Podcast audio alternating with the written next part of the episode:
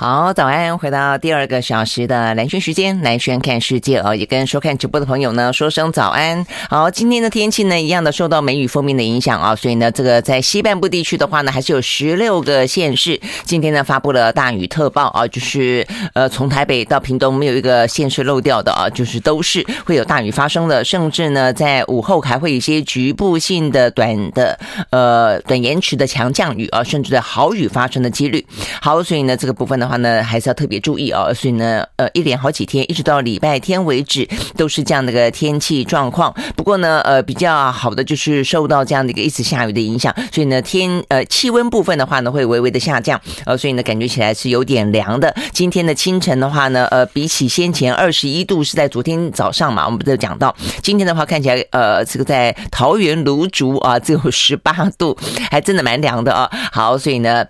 呃，注意一下这个呃，该怎么穿脱了哦。那但是比较凉，可能这个冷气哦也不用就开了，否则前几天的话，哇，真的还蛮热的哦。好，所以呢，今天的话呢，天气微凉，但是呢，在南部地区的话，今天也还是有三十度、三十一度左右的温度哦，所以是暖暖湿湿的感觉。好，所以呢，就是受到这个梅雨锋面影响的关系，那一样的哦，这个到礼拜天为止。那 OK，所以呢，短时的强降雨特别要注意呢，这个剧烈天气的一些致灾性的影响。那另外的话呢，比较。值得注意的是，今天的北台湾啊，这北台湾的话呢，虽然凉凉的、湿湿的，哎，但是空气品质不太好啊。说今天的话呢，受到境外的臭氧。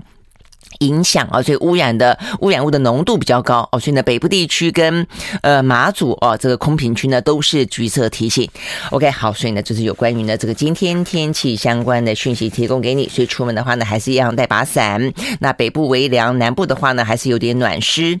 呃，OK，好，那这个今天的话比较特别是呃世界海洋日啊，所以呢，这个今天世界海洋日的话呢，昨天我们的环保团体呢。挑在这样的一个日子当中啊，宣布了全台湾呃这个海洋啊，就台湾等于是台湾是海岛嘛，这个邻近的呃台湾岛还有其他的一些零星的离岛呢，呃有关于珊瑚礁目前呢呃这个活跃的状况、保存的状况、生态如何？结果呢，哎，答案有点让人家惊讶啊！我先前呢才在今年初的时候去了小琉球，觉得哇小琉球好美哦，那还贴了一些照片在粉丝页上面，好多人看了哈都很心动，想要去，是真的。很美啊，不过那个时候呢，因为呃这个疫情还不是那么的明朗啊，所以我们那时候还是三级警戒之前之后吧，我忘了啊，所以呢。不不鼓励啊，这个进行海底的呃活动，所以呢，其实去小琉球一般来说都很多人要建议一定要去浮潜的，甚至呢是 deep diving 哦，就是深潜的。但我没有哦，所以没看到珊瑚礁，那呃更没有说呢，这个在小琉球跟嗯、这个绿蠵龟共游哦这么经典的画面。哎，但是呢，在这个相关的环保团体的报告里面呢，其实小琉球的珊瑚礁的保存状况、生态呢，其实遭遇到蛮大的挑战的哦。说呢，这个小琉球的活珊瑚的覆盖率是全台湾最低的。那目前看起来的话呢，包括跟小琉球一样啊，目前呢生态亮红灯啊的部分，呃，还包括了北海岸、跟东北角还有东海岸啊，说的都是健康啊，这个状况不太好，就是珊瑚礁的部分。那另外的话呢，呃，黄灯的部分是垦丁绿岛跟澎湖屿。啊，那再来的话呢，就是蓝雨是目前看起来最好的，呃，亮绿灯哦，是一个良好的状况，所以看起来呢，要看呃活的珊瑚礁漂亮的状况的话呢，应该是绿岛最好啊。那为什么呢？呃，这些地方会亮红灯呢？这边讲到的是呃，有些。是受到整个气候暖化的影响，因为呢，这个是呃温度高嘛，哦，所以连海水都升温，哦，所以高温的状况以及台风的影响啊，是一个影响。那再来的话呢，小琉球是说后天失调是这部分啊，那先天不良的部分讲到说，它因为它的地理位置就位在呢高雄跟屏东的交界。呃，我记得我去那边看的时候，确实啊，这个导游还跟我说，在地朋友还跟我说，哎，你去眺望一下，很近呢，看得到呢，这个林园工业区一根一根的烟囱，那个时候就觉得，呃。呃，觉得就感觉到有点糟糕了，好，这个污染物啊，这样的风一吹哦，事实上就会飘过来飘过去的啊。那看起来确实是，他们就讲到说呢，小琉球先天不良的包部分呢，就包括地理位置啊。容易受到城市的污染，而且呢，很早就发呃发展渔业。那虽然呢，现在开始重视起哦一些呢生态哦，但是近年来呢又推动观光等等啊，再加上我们刚刚讲到的啊这个全球的海洋升温等等啊，因此呢都造成了珊瑚白化的问题呃严重。OK，好，所以呢环保团体呢其实公布的目的是希望呢能够尽快的政府呢能够呢制定海洋保护法啊，来让啊这个台湾这样的一个珍贵的海洋资源呃能够呃这个好好保存下来，好，所以呢，在今天呢也特别啊，这个世界的海洋日讲到呢这个气候的部分，也顺便呢在这边呃先讲啊这个相关的。新闻啊，OK，好，那再来的话呢，就接下来一样看看我们现在的呃疫情。好，疫情的话呢，在台湾昨天啊是全球呃第一，北韩呢不知道为什么他就呃看起来呢数字公布的呢呃越来越少啊，这个剩下六万多，所以台湾的话呢，昨天从五万多飙回到八万三千多人的单日新增感染啊，那一百二十四个人死亡，所以呢目前是全球啊目前看起来呃疫情最严峻的国家了。好，那事实上呢。不只是台湾啊，这个在昨天的话呢，呃，看起来全球显然的礼拜一跟礼拜二啊，他们呢等等于是假日延迟通报的状况都还蛮明显的啊，所以呢，到昨天突然之间呢，全球也都是翻倍了。昨天呢，全球来到了五十万人呢单日新增感染，总共有十个国家呢是破万的啊，所以比起前两天二十几呢零零星星，呃，确实啊也还是有一些呢让人担忧的部分，包括了除了台湾八万三之外，巴西也有七万一哦，突然之间呢就升高蛮多的，而且哦，我觉得也是一样，比较值得注意的是它的死亡人数，单日就有两百四十二。好，那不只是南美的巴西啊，这个七万一死亡两百四十二，呃，北美的美国昨天呢四万七，呃，这个数字也不少，而且它的单日死亡的人数两百八十四。呃，是全球啊，这个昨天单日新增死亡呢最高的国家啊，这个一个是美国，一个是巴西。好，所以呢，这个是在美洲部分。那另外欧洲的话呢，有四个国家呢，昨天都是破万啊，包括德国六万七，意大利两万八，法国一万一，英国一万啊。那英国比较值得注意的地方是，英国昨天不过通报一万，那他死亡人数就有一百三十二。好，所以呢，这个嗯，英国首相啊，这个 Johnson 呃前昨天啊才通过呢，精简的通过呢，这个等于。是闪过了啊，不信任案中间的话，就是跟疫情有关的这个派对门啊，这个当大家呢这个严格防疫的时候呢，你这边开 party 啊，这边狂欢，呃，所以呢，这个对于呃这个 Johnson 来说的话，其实昨天这个数字看起来其实挺不妙的啊，呃，所以呢，大家对于呃这个 Johnson 他一方面啊在防疫的过程当中。呃，这个等于是严以律人，宽以律己。再来的话呢，谎言不断这件事情呢，让他即便挺过了这个相关的不信任案，但是呢，现在会不会呢提前的啊，跟当初的民意一样啊，必须呢自己摸摸鼻子自己下台？目前看起来的话呢，其实他声望受到相受到相当程度的挑战，包括他在政治权力上啊，目前看起来也还是暗潮汹涌。好，所以呢，就是目前呢，来自于英国呢这个最新的报道，也还包括我们刚刚讲到的整个全球的疫。疫情好，那对台湾来说的话呢，我觉得比较重要的是啊，这个第一个就还是讲到呢，这个小朋友，小朋友的话呢，呃，我们今天第一个小时才聊到小朋友的一些状况啊。那这两天比较呃比较引起注意的比较新的一个状况是这个 MIS-C 啊，也就是呢多系统发炎啊这样的一个症状的症候群。好，所以呢这一两天的话呢，很多的一些小儿科的医生啊都特别出来，也要大家不要太过紧张，就像是一开始啊，那脑炎发生的时候，就哪些。初步的症状呢，是可能注意要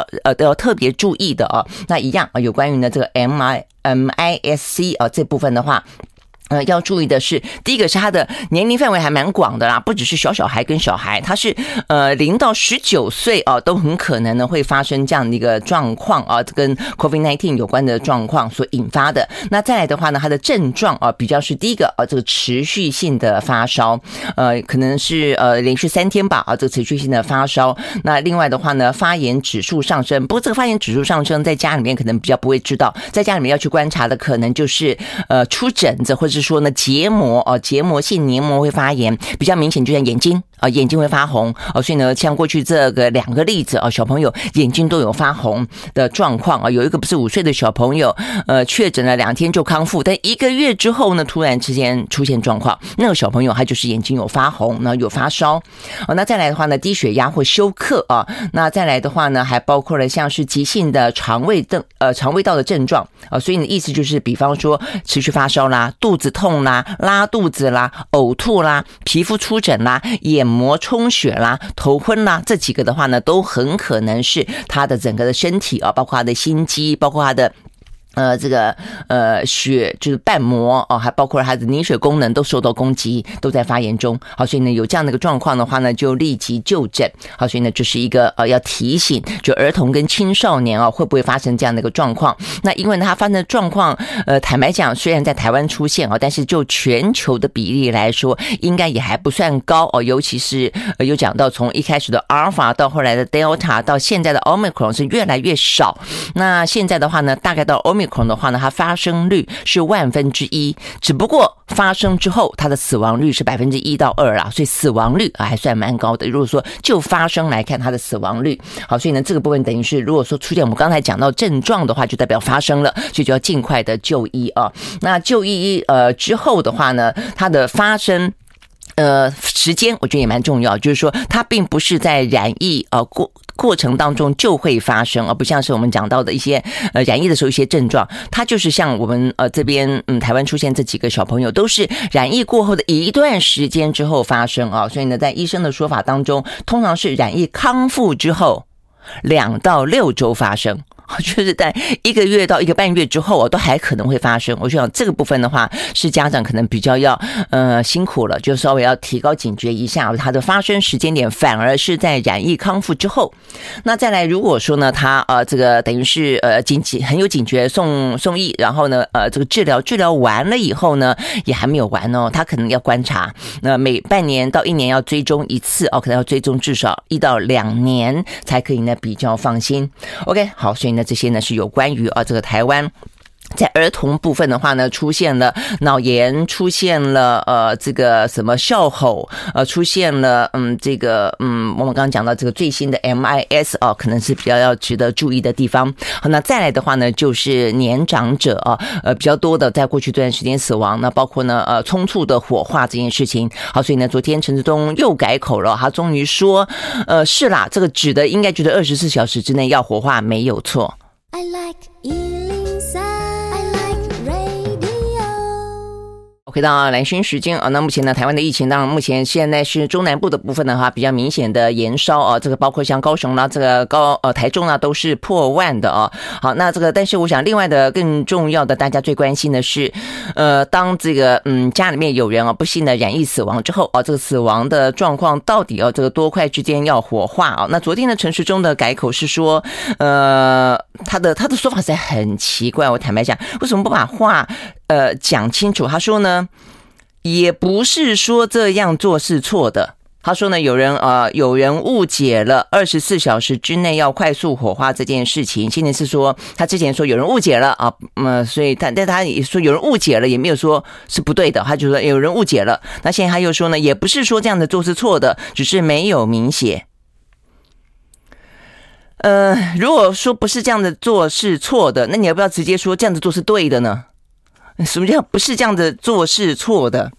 好，那所以呢，不晓得大家只好去解释啊，那应该这样子做是对的啊，所以意思就是说，二十四四小时之内火化是对的啊，是这样子吗？呃。但是这不是陈时中的说法啊，呃，这个是大家解读说应该是这个样子。好，那所以呢，到底是不是这个样子啊？就是就是，不是就不是。我是真的觉得，如果说那你们是专业啊，所以如果就这个第五类的传染病，它可能连呃过世了之后啊，它可能也有呢这个染疫的呃传播的可能的危险性的话，那么你就说是，那就要尽速火化。那大家也就是接受了，过去两年都不也不是就是这样子接受了吗？啊，重点是在于说现在因为是 Omicron 的状况。那大部分都是一些轻症，那而且呢，呃，整个的状况就是说，呃，过世之后，包括我们看到这两天的一些。医生啦，前疾管局的官员呢，都说他的可能的传播状况并没有那么的严重，他又不会咳嗽，他又不会打喷嚏啊，他不会把这个病毒再传染出去哦，所以呢，这个医生的建议呢，其实都比较倾向于说，呃，要么就三天，要么就五天，要么就一个礼拜啊。那现在的话呢，呃，这个媒体有报道，像国际之间啊，比方说像是新加坡，他们就是有三天的时间啊，可以让你呢去呃跟这个家人告别。那再来的话呢，显然的啊，这个一开始最呃紧急的时候，全球。大爆发的时候，那大家对于这个嗯病毒也没有那么了解的时候，呃，当然不止台湾，全球都有那种呢速速火化啊这样的一个状况的那种人伦的悲剧啊。那所以呢，这个那个时候的世卫组织曾经啊在二零二零年的时候就已经提醒过说，应该要避免呢仓促的处置确诊者的遗体啊。他们认为呢，一个呃临终前的这样的一个告别还是需要一种尊重，也还是需要的啊。那 OK，我想这个部分是大家最关心的，所以我今天早上特别播了一首歌，叫做《Death of Dignity》哦，其实就是觉得说这几天的讨论有关于死亡的尊严这件事情。呃，我看昨天呃有一个例子啊，这个家属出来控诉哦，说他的父亲呢。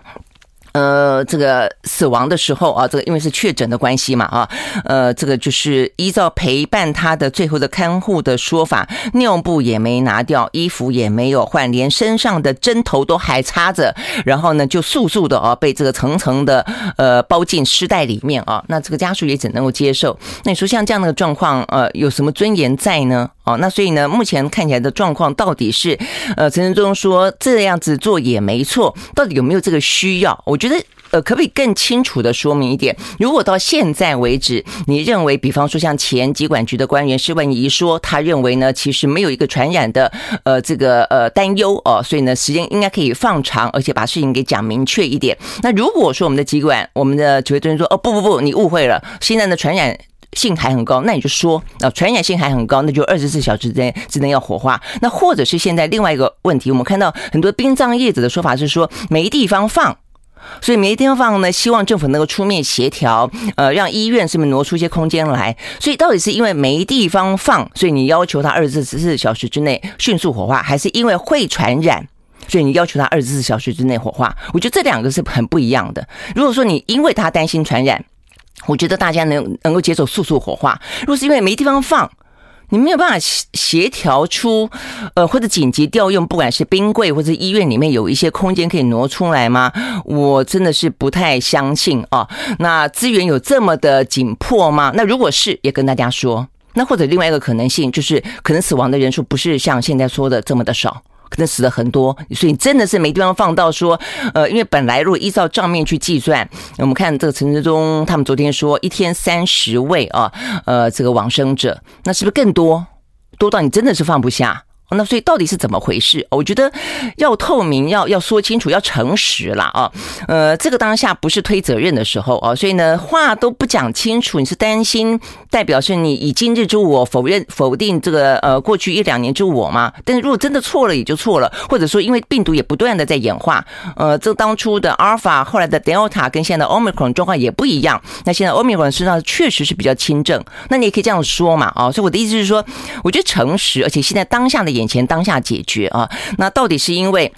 会传染的关系，还是因为呢呃地方不够放的关系，还是因为黑数实在太多的关系？我觉得请说清楚啦哦，那否则的话呢，真的是很难做事。你说殡葬业者很难做事，那家属又情何以堪呢啊？那地方地方政府看起来也很哀嚎哦，所以呢，昨天包括什么柯文哲啦，呃，这个侯友谊啦，这个卢秀燕啦，都出来说，请说清楚一点啊，否则地方政府的话，要不要提供协助，如何指引啊，跟这个殡葬业者之间的沟通？呃，地方政府也应该有有责任，也必须要去参与的。那只是说中央的指令要清楚才可以啊。呃，用这种话术转来转去，真的是听不懂，我真的是听不懂。而且到底你是要隐藏什么，还是你到底心里面在想些什么啊？好，那所以呢，这个部分的话呢，是讲到今天啊，这个有关于二十四小时火化这件事情，先前说是误解，现在又说不算错。那到底怎么样是最对？怎么样是最最好？最能够呢，又符合目前的传染病的防疫需求？又能够兼顾我们说的死者的尊严，以及家属当中心里面人人伦啊当中的一些心安呢？我想这个部分呢是非常非常重要的了啊。OK，好，所以呢这个是。有关于我们今天看到的跟疫情相关的讯息，好，那这个今天疫情相关还有一个是比较特别的，是在原乡啊，就是说原住民呃这个住的一些部落，目前看起来呢呃这个相关的染疫人数还蛮多的。好，说屏东屏东的确诊啊，这个昨天也算是新高。那尤其呢有两个原乡呢，每七个人就有一个人染疫啊，这个包括了是太武乡跟马家乡啊，所以他们可能呢呃外出打工了，回去没有注意到自己是确诊，都是青壮年嘛哦，但是呢。呃，家里面可能他们这个都是共识，然后也觉得地广人稀吧，啊，没有特别注意到。我们休息了再回来。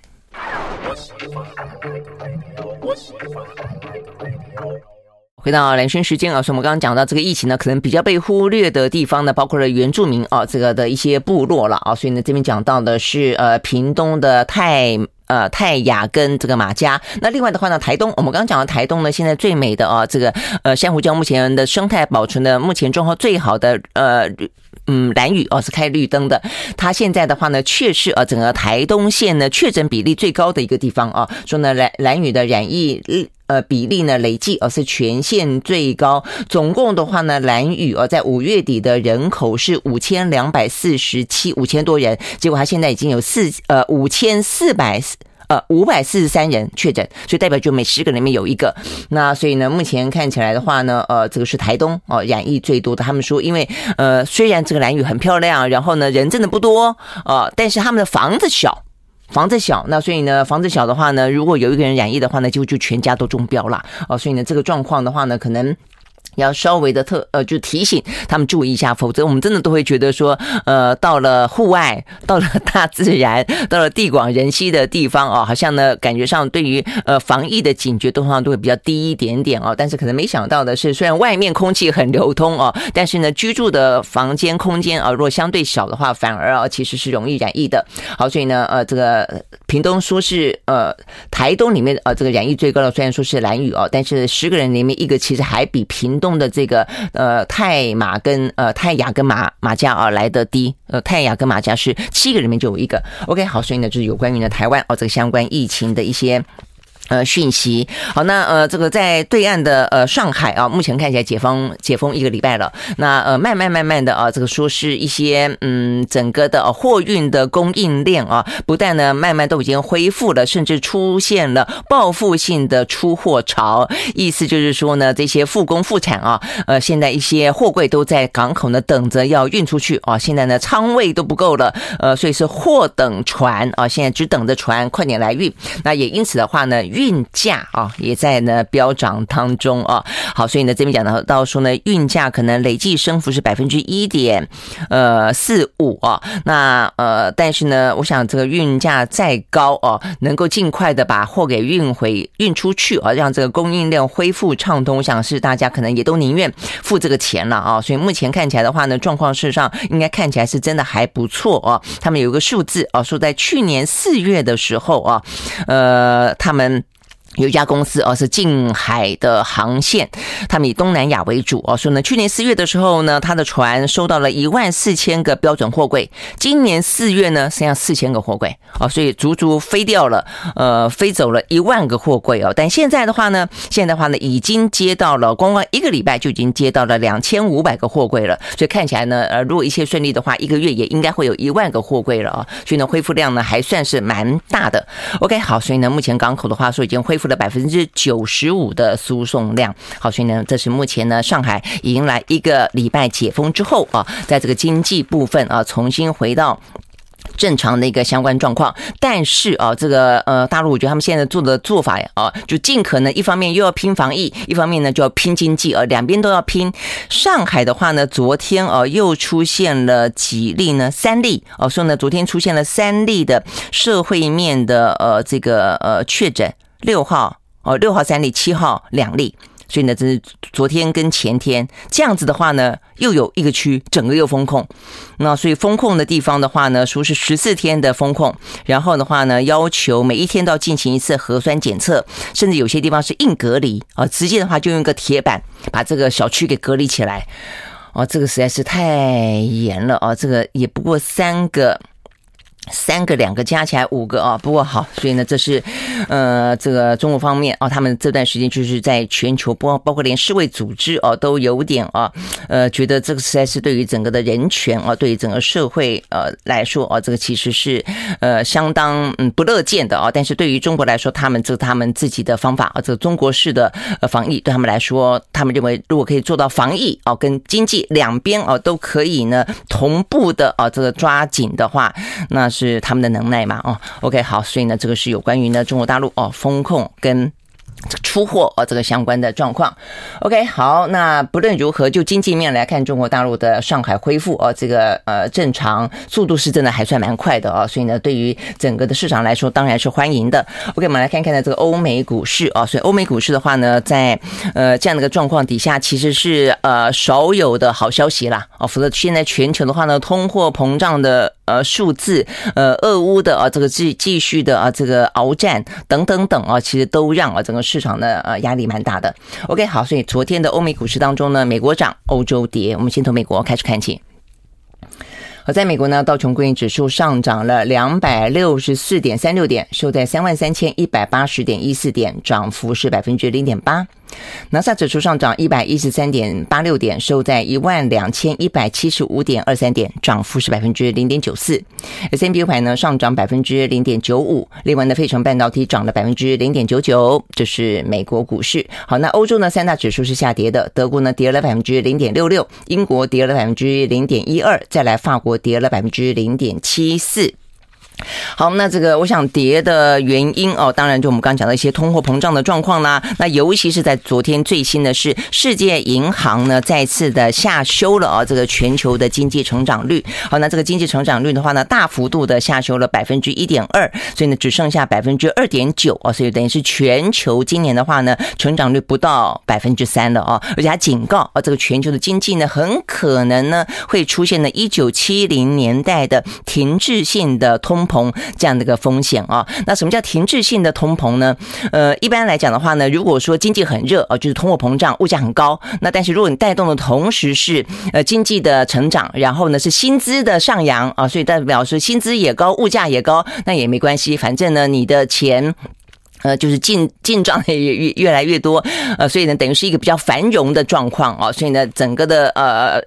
人物哦等等齐涨哦，所以呢，这是一个呃繁荣的现象，那就没有什么好担心的哦。但是如果说是属于呢，你的物价不断涨哦，但是你的薪资却停在那个地方，甚至还失业。哦，那所以当你失业跟薪资停止涨，却跟通膨涨同时并存的话，那这个就叫做停滞性的哦，这个通膨。所以目前来看的话呢，很担心哦，这个世界银行警告说呢，很担心会呈现这样的一个停滞性的通膨。那我想呢，这个呃薪资不涨是已经很久了啦，大家都有感觉啊。但是的话呢，物价啊一直涨，那目前来看，呃，确实哦是压压力越来越大。那现在的话呢，包括像是美国，包括欧洲啊，他们的这个通货膨胀率都超过百。分之八，那台湾的话呢，已经连续三个月呢超过百分之三了哦。那我们的政府是说呢，这不叫做通膨现象，只有通膨的担忧。我们休息了再回来。I like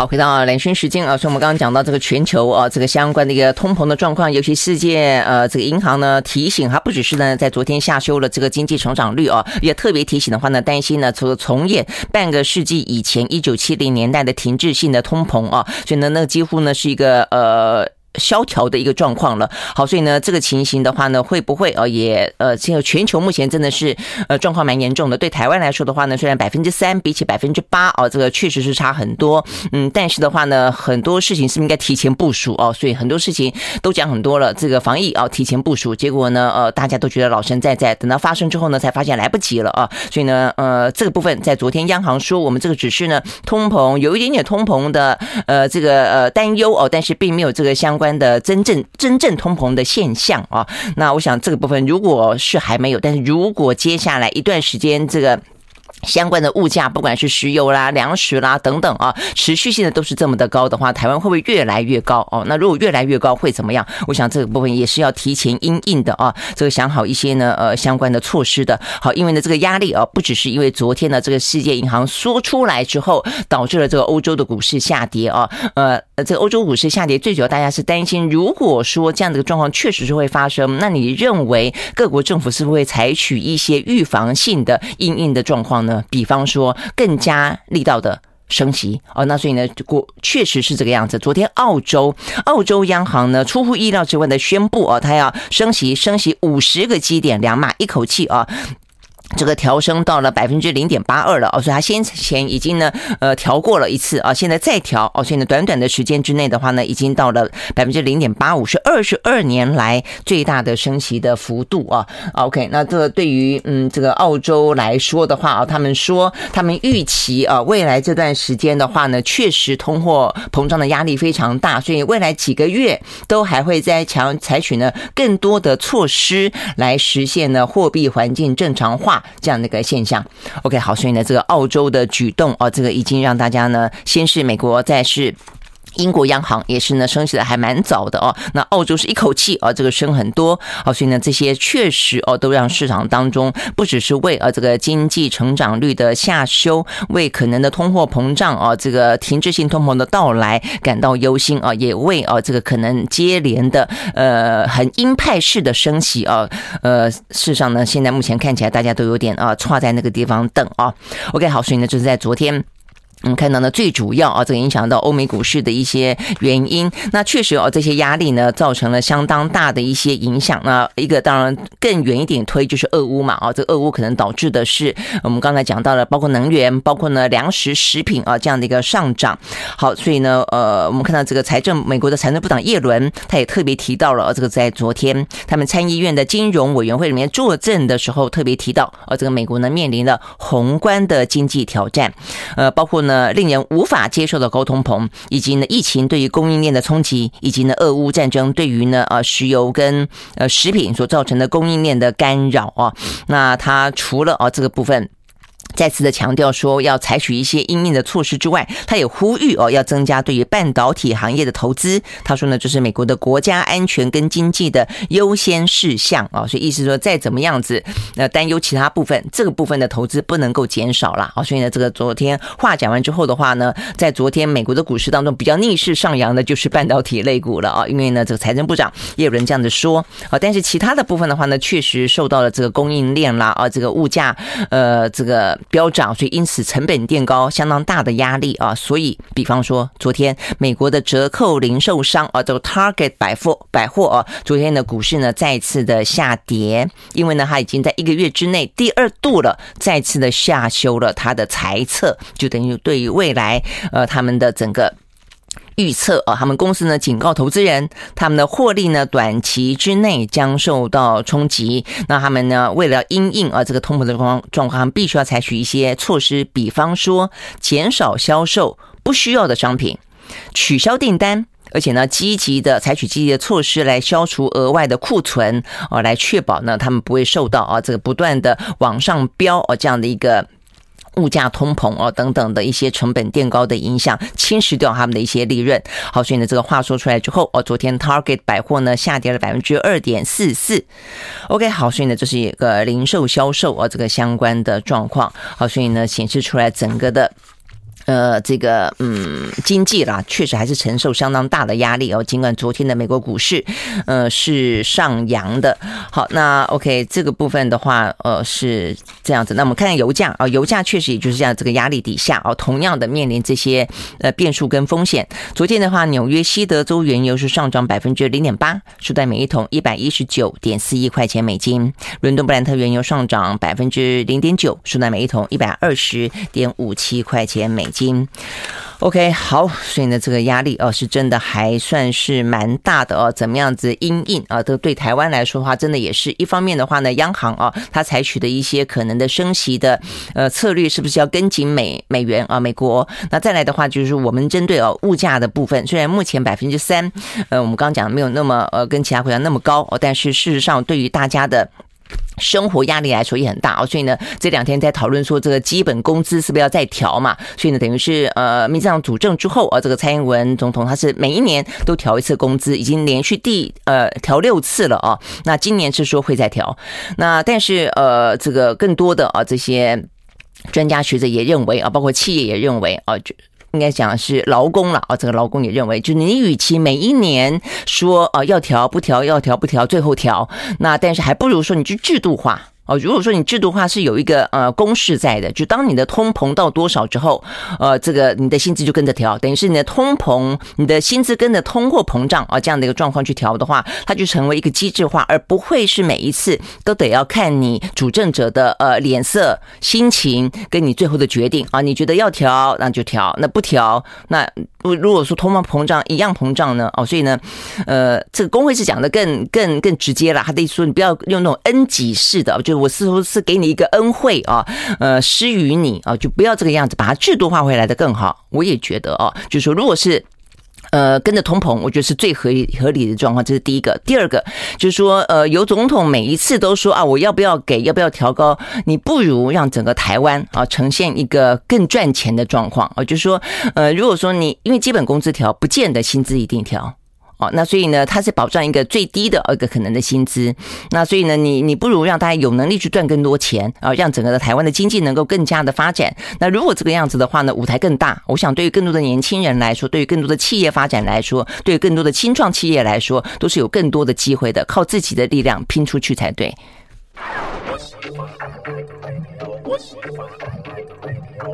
回到蓝轩时间啊，所以呢，OK，我们刚刚讲到有关于呢这个因应呢这个相关的通膨，所以薪资啊这个停滞不前的状况，对台湾来说啊，有另外的一个，不只是在这段时间，不管是俄乌疫情所造成的，这个我们很长的一段时间以来啊，呃，其实我们的薪资啊都不太涨了啊，所以年轻人的话呢，甚至薪资比起我们过去年轻的时候呢，还有呢倒退啊，因为通货膨胀不断的走嘛啊，所以呢这个部分其实跟台湾啊有关的还是整个的经济结构啊当中的问题，包括服务业啊这个相对。来说就业人口多，但它相对来说的话呢，它的这个薪资并不是那么的高哦。好，那所以呢，这些部分的话，我们就讲到这个基本基本薪资了。与其呢每一年由政府哦这个决定，尤其是目前看起来都是由蔡英文哦来说，哎，他希望呃基本工资调，所以每一年都调，然后看起来像是哦他给的人民的一个恩惠哦，还不如让它制度化，而且还不如让台湾的整个的经济体制呢更加的强壮啊。我相信对于很多年轻人来说，你与其说啊我给你薪水。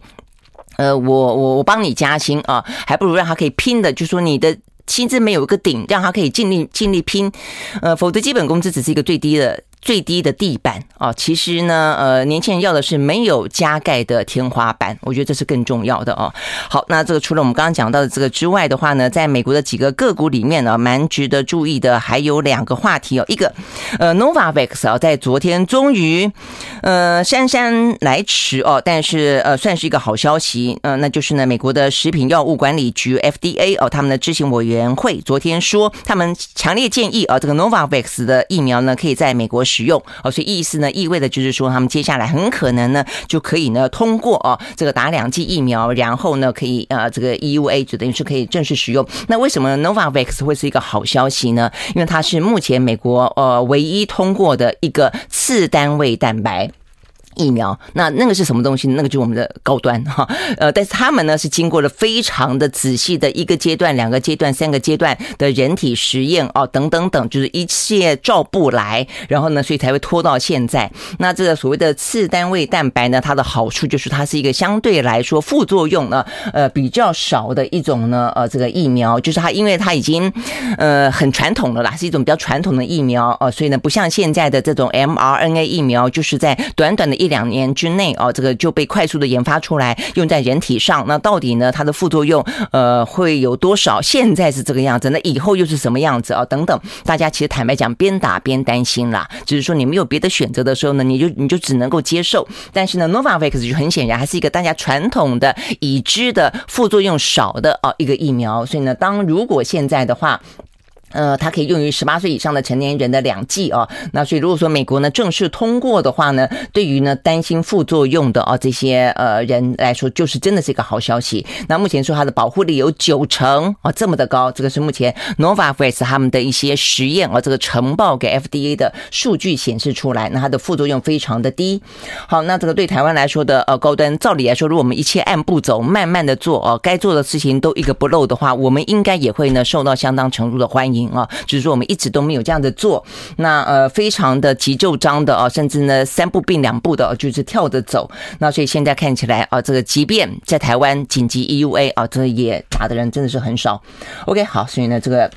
对美国来说哦，我们看起来可能也不只是对美国，对全球来说，Novavax 如果正式的啊这个通过核准的话，会是一个呢，如果这个疫情还要持续下去，我们还要持续跟它共存，呃，人类还得要持续打疫苗的话，至少呢打这个已知的疫苗呢，大家可能心里面会安心许多。好，所以呢，这个目前呢是我觉得蛮好也蛮重要的一个消息。那再来一个的话呢，就是呃苹果，苹果的话呢，他们现在在欧盟啊这个面对一个挑战，就是其实欧盟对于一些呢。呃，垄断性的哦，比较单一的跨国的公司，其实都采取相对来说比较严格的哦，这个呃监控哦，那或者说监管啊，或者对市场来说的自由竞争哦，都是比较呃着重的哦。所以苹果呢，他们现在被要求他们的手机跟平板跟相机，呃，必须要提供可以吻合欧规的单一的行动充电接头。啊，所以呢，不能不不能够任意更换啊，所以呢，否则你更换了，然后呢，又又不能，那大家要要买你的一些呃副产品等等的啊，所以呢，这是欧盟呢呃目前所提出来的啊这个。最新的规定啊，这个扬言，如果说你要去更换它的话呢，就禁止销售。OK，好，所以呢，就是在我们今天看到啊，跟这些呃欧美股市当中个股啊比较有关的一些相关话题。我刚才讲到 Novavax 是因为它消息出来之后，它的股价就暴涨，涨了百分之二十四啊，所以呢，真的是还蛮高的哦，代表大家很看好哦这样的一个呃次单位蛋白的疫苗。好，那回过头来看啊，这个台湾呢也有一个呢，在今天算是啊也跨国的一个。消息，那就涉及到我们跟南韩之间啊，那就是呢，前建国造。好，前建国造的话呢，在今天啊，这个有消息是，呃，南韩的检方啊，啊，警方啊，抓到了一个说，他们认为啊，就南韩来说，他们认为他们是呃有企业厂商涉嫌泄密，泄什么密呢？泄他们前建的密给台湾。哦，所以呢，这边讲到的是说呢，一个南韩张宝高级的前建的部分技术。呃，疑遭呢参与台湾的前建国造的南韩厂商泄露。那泄露的话呢，他们的说法是说呢，呃，有这个南韩的公司的人员带着他们的前舰的关键组件的设计蓝图交给我们的台船。啊，那所以他们认为呢，这个部分。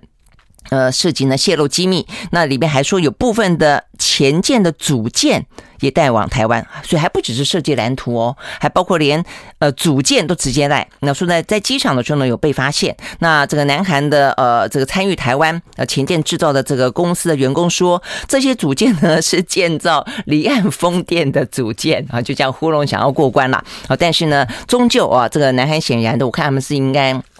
呃，这个放线钓鱼的一段时间啊，事实上，他们呃过去这几年，因为这家公司参与台湾的啊这个制造是从二零一九年就开始了。那呃，在今年三月，南韩警方正式以违反出口军事技术跟物资啊必须要得到许可的这个规定啊，他们违反了，然后把三家公司的三名人士呢送交检方啊检方来进行侦办。那甚至有人啊已经遭到了拘留，说这个人是参与。我们的呃台船的这个厂商的弟弟啊，负责人的弟弟啊，所以呢，目前呢，剩下的人啊还被通气中，要通气呢在台湾的法人代表。OK，好，所以呢，这个问问题看起来有点点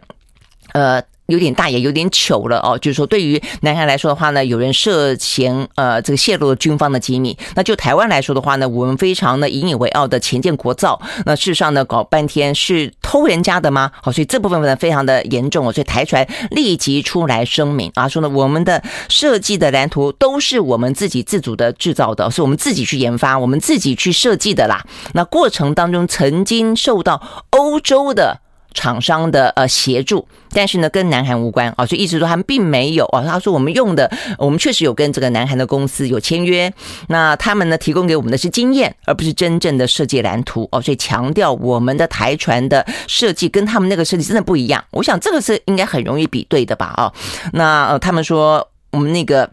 他们怀疑泄露的是南韩的张宝高级的前舰，那跟我们现在造的前舰是不是一样的啊？这个世界蓝图是不是任何有一些吻合的地方？我想这个应该查得出来。那我们台船说没有哦，说他们的技术呢没有办法用于我们的国造，而且也没有运用我们的用在我们的国造，所以没有任何抄袭的的状况了哦。好，但是呢，如果是这个样子的话呢？